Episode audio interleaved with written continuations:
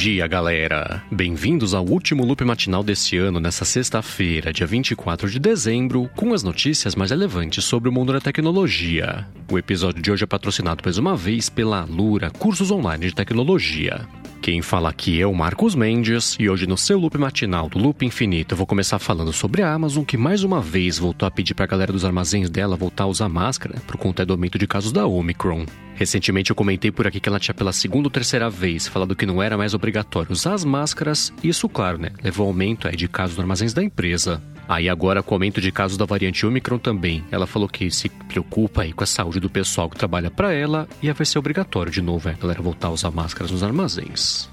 E ainda sobre as coisas da Amazon, pintou um relatório bem interessante com a dificuldade que ela tem de fidelizar as pessoas lá usando a Alexa. A Bloomberg reportou que de 2018 a 2021 chegou a 25% a quantidade de usuários que testaram a Alexa uma ou duas vezes, mas pararam de usar depois de uma semana e tem um dado interessante aí também sobre os hábitos de uso, dependendo do aparelho.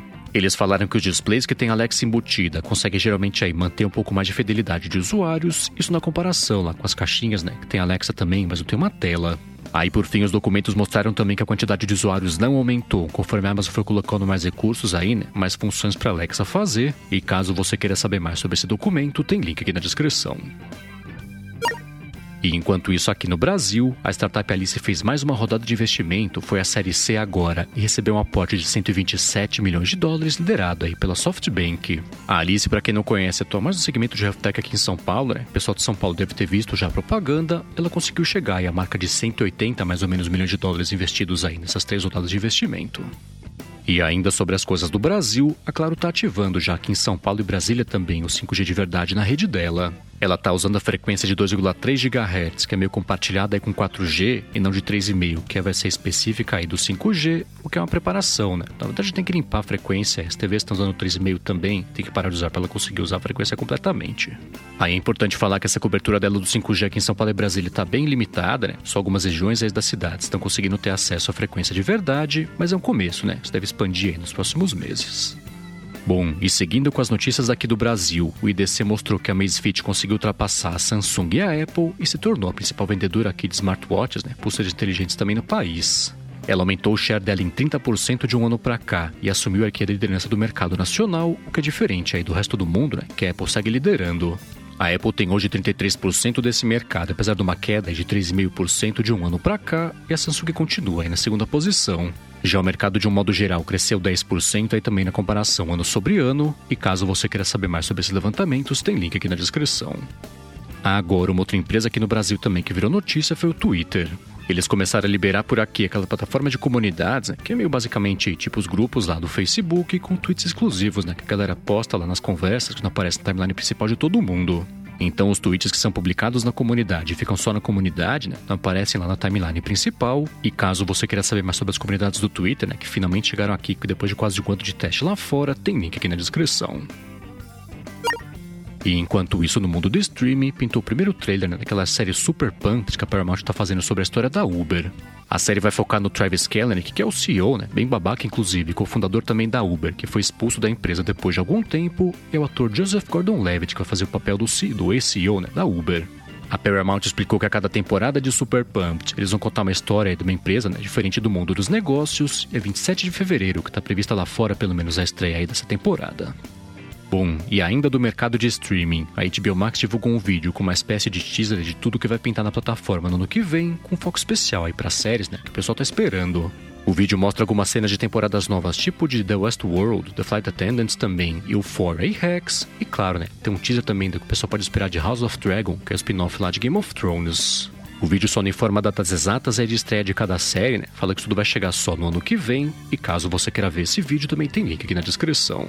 Agora, uma coisa que já estreou no HBO Max lá fora, mas que vai pintar aqui no Brasil só no ano que vem, é o filme novo do Matrix. O filme já tá passando no cinema por aqui, mas lá fora ele estreou no cinema e no HBO Max também, né? Pra quem quiser ver em casa, mas aqui não. Só no ano que vem, a Warner falou. Aqui no Brasil, a Warner Media falou que vai respeitar uma janela de 35 dias entre a estreia do cinema né, e a estreia também no HBO Max. Então, a previsão, né? Que o filme estreie por aqui, o Matrix novo, com a Resurrection, se estreia no HBO Max aqui no Brasil no finalzinho de janeiro. Bom, a seguir eu vou falar sobre o vazamento das especificações do Xiaomi 12, mas antes disso vou tirar um minuto aqui do episódio para agradecer a Lura, cursos online de tecnologia, pelo patrocínio aqui mais uma vez do Loop Matinal. Nessa semana a Lura quer falar para vocês que cedo ou tarde a gente descobre a diferença entre saber o caminho e percorrer esse caminho. Na Lura, os cursos são realmente voltados para você aprender novas habilidades e percorrer o caminho. Então, a cada curso, você consegue ter conhecimento novo de uma ferramenta nova, uma técnica nova também que turbina seu currículo e sua habilidade de fazer as coisas. Na vida real, a única pílula que muda a sua vida é o conhecimento, então acessa lá, alura.com.br barra loop matinal, que além de aprender a dominar as máquinas que os cursos que ela oferece, você consegue ter 10% de desconto também para estudar com eles, então acessa lá, mais uma vez, alura.com.br barra loop matinal. Muito obrigado à Lura pelo patrocínio contínuo aqui do podcast.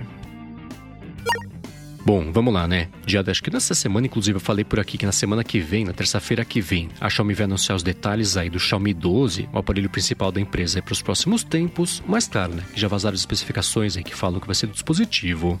Então, se esse vazamento estiver certo, ele vai contar com uma tela Full HD de 6,28 polegadas, câmera principal, que falavam já, né? Câmera principal de 50 megapixels e uma teleobjetiva também com zoom óptico de 3 vezes, e foi a tela que mais chamou a atenção do pessoal, né? Porque é o downgrade em relação ao Xiaomi Mi 11. Aí, especificamente sobre esse downgrade da tela, né, que era 1440p na versão passada, a Xiaomi comentou que isso é para preservar energia, a galera tem mais bateria para poder usar o dispositivo, mas ela lembrou né, que eles vão manter lá a frequência de 120 Hz. Aí esse evento, como eu comentei, tá marcado para acontecer na terça-feira que vem, mas claro, né, que vazaram as fotos também, que se você quiser saber, né, ver como é que vai ser o Xiaomi 12, deve ser o Xiaomi 12, tem link aqui na descrição. Agora, ainda sobre as coisas do mundo Android, a Motorola confirmou os aparelhos que ela quer lançar o Android 12 né, a partir do ano que vem. No total são 26 aparelhos, incluindo as linhas Edge 20, Razer 5G e vários também da linha G que devem receber o update, mas ela confirmou também quais não vão receber Android 12 ainda no ano que vem. Essa segunda linha inclui os telefones Motorola One Action, Fusion, Hyper e Vision também e vários lá da linha Moto G9. A Motorola falou que em fevereiro que ela prevê aí que vai começar a liberar o Android 12 para alguns desses aparelhos e também, né, para ver listas completas aqui dos que vão receber ou não receber também o Android 12, tem link aqui na descrição.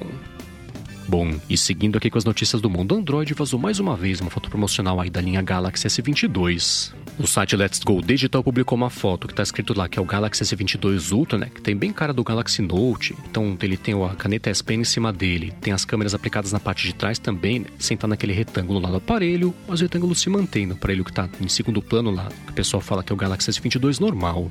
A expectativa é que a Samsung vai anunciar essa linha Galaxy S22 em algum momento aí do mês que vem, então é bem provável, né? Que pinte convite aí para imprensa nas próximas semanas. Bom, e o que seria por último aqui sobre o mundo Android se não fosse a briga com o governo americano, eu vou falar da Huawei agora, que lançou lá fora o dobrável P50 Pocket, né, que comentei por aqui outro dia. Esse é aquele telefone dobrável com esquema de flip phone que eu comentei por aqui recentemente, que tem uma tela circular na parte de fora, né, pra galera ver o horário, notificação também, tirar selfie e tudo mais, e era o preço que a Huawei estava devendo.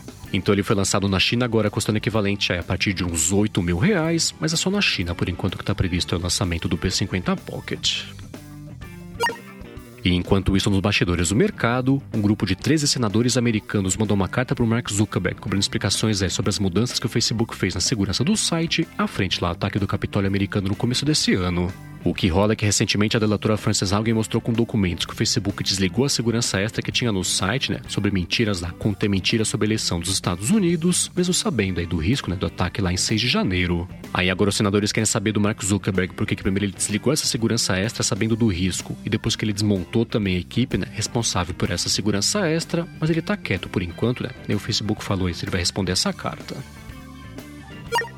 Bom, e agora eu vou falar sobre a Apple e sobre duas investigações é, que devem estar para cima da empresa.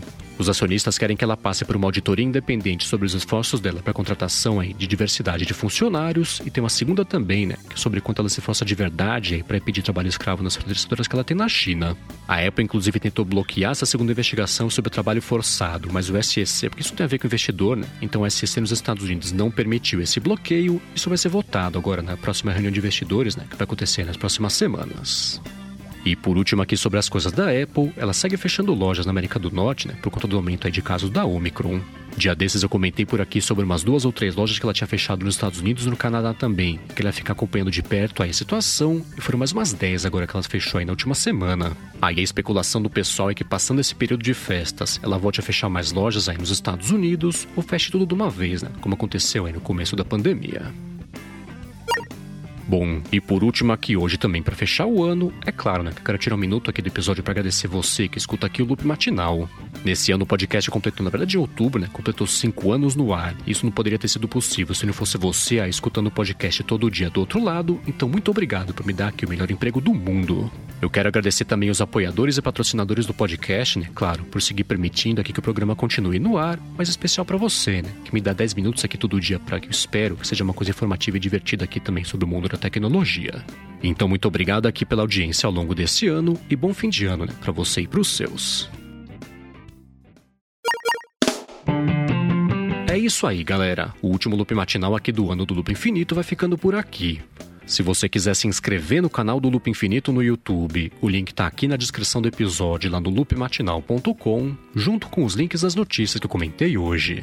Agora, se você tem uma empresa ou um aplicativo, um podcast bacana e quiser anunciar aqui no Loop Matinal no ano que vem, manda um e-mail para comercial@loopinfinito.net para a gente bater um papo. Já se você quiser falar comigo no Twitter, procura por MVC Mendes que eu tô sempre por lá. Obrigado pela audiência, obrigado a Lura pelo patrocínio o ano inteiro aqui de 2021 do Loop Matinal. Bom final de ano e eu volto no comecinho de 2022. Falou!